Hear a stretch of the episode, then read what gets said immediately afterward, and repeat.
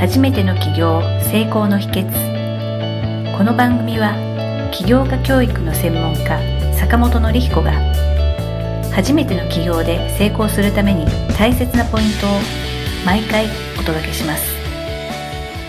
坂本先生よろしくお願いいたします。はい、よろしくお願いします。今回は東京力飯っていう安くて美味しい人気チェーン店があったんですけれども、それが結構店舗が増えたのに、それが急激になくなってしまったっていう記事が、いくつかのオンラインのビジネス系の記事に載ってましたんで、こちらの方を取り上げさせていただきました。沖縄県には東京力飯さんっていうチェーン店がないんですけれども、坂本先生、この東京力飯というお店は行かれたことありましたでしょうか？はい、何回か行ったことありました。僕もすごく金額も手頃でですし、商品もすごく美味しかったんで、よくそのお店には通ってたんですけれども、沖縄とか京都とかいくつか転勤をしてる中で、たまに東京に戻って行きたいなと思ってたら、そのお店がなかったっていうことが結構あってですね、結構残念に思ってたことが多かったんですけれども、まあ今でも東京の方に数店舗あるみたいなんですけれども、多い時ではもう100店舗を超えていたっていうぐらいの成長ぶりだったんですね。100店舗って相当すごい数だと思うんですけれども、金額もお安いし、何より美味しいし、昼時だと繁華街とかですとすごい行列もできてたのをすごく覚えているんですけれども、その理由っていうのが、一つは輸入の牛肉の値上げですとか、もう一つが働き手の不足っていうのがあったそうなんですね。働き手の不足っていうところが結構特に深刻で、企業の成長のスピードに対して人材の確保とか教育っていうのがついていかなかったということが、働き手の不足っていうところで深刻だったそうです。ご存知ない方が多いと思うんで、どういうお店かっていうのを少し紹介しますと、普通の例えば吉野家さんですとか、すき家さんのような牛丼を提供するお店ではあるんですけども、ただの牛丼ではなくて、そこに焼いているっていう、一手間加えているっていうところが売りですごく美味しかったんですけれども、手間のかかるオペレーションについていける人材の確保とか教育っていうのが、なかなかお店の店舗を増やすスピードについていけなかったというところが、店舗激減の要因だというような分析結果がそちらの記事に載ってました。実際こういった成長スピードと人材のスピードっていうのがついていかないっていうことが結構あるんじゃないのかなと思いまして、個人的にはこの東京力飯さんの店舗がまた増えて、今度は沖縄県にも出店してくれることを期待しながらですね、この記事を読んでいたんですけれども、今回はこの記事を取り上げさせていただきました。僕もね、何回か行ったことあるんですけれども、すごくね、一時伸ばしてたんですが、まあ今ここにあったように、輸入の牛肉の値上げとか働き手の不足っていうところ、まあこれはやっぱり企業の成長においてはすごく大事ですよね。特に今今やっぱりあの、働き手をいかに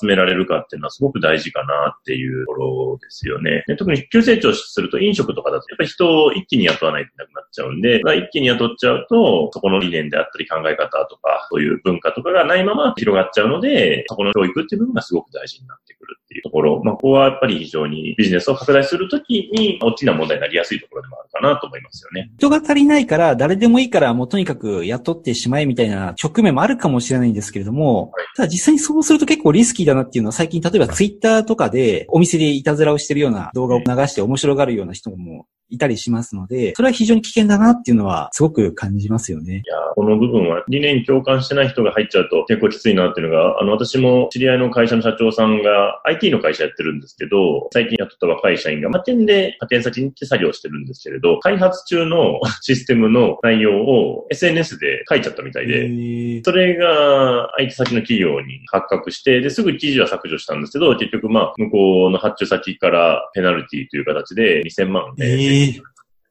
もうそれは本当だったらなんか億ぐらいのなんかあれだったって言ってたんですけど、知り合いだったんで、それでも2000万は払ったって言ってましたから、まあもちろん人がいないと成り立たないビジネスでもあるんですけれど、やっぱりそこの教育っていうのをおろそかにしちゃってると、そういう一般常識だと思ってるところが伝わってなかったりとか、っていうのはよくあることなので、そこはまあ非常に大事なところかなと思いますよね。何か人を教えるときに、その人の成長スピードとか、理念を共有するとか、文化を知ってもらうとかっていう意味で、坂本先生がこういうことをよくやってるとかって何かあったりされますか？最近意識するのは倫理観を共有するっていうのはすごく大事かなと思ってますね。倫理観ですか？はい。倫理教育ですね。ビジネスってなっちゃうと、いや、何やってもお金稼いでいいのかみたいな話なんよね。例えば、今だと YouTube とかでアクセスを集めるのに、他の人の著作物、例えば漫画とかを読んだりとかして、アクセスを集めるみたいなのがあったりとかするんですよね。著者の人の著作物ですし、それでアクセス集められて、例えば広告費としていっぱい入ってくるとかってなったとしても、それ一時的なので、当然将来訴えられるリスクがあるんですよね。そういうのが、なんかアクセスが集まるからとか、お金が儲かるからで、何でもやっちゃえばいいや、みたいな感じでやってると、どっかでしっぺ返しが来るので、そういう何をやってでももお金稼げばいいみたいなのは、そこはやっぱりそういう倫理観をちゃんと伝えていきたいなっていうふうに思ってますね。その企業が何に価値を置いてるかとか、何を優先的に考えるかっていう問題だと思うんですけれども、とにかくその拡大をするとか、時価総額とか、そういったことを優先度高くして、そのために手段を選ばない。まあもちろん違法なものはあれですけれども、倫理的に決して真っ白じゃないようなことでも、目的にかなうのであれば、どんどんやってしまえみたいなことっていうのは、やっぱり今でも少なからずあるっていうのはよく聞くんですよね。そうですね。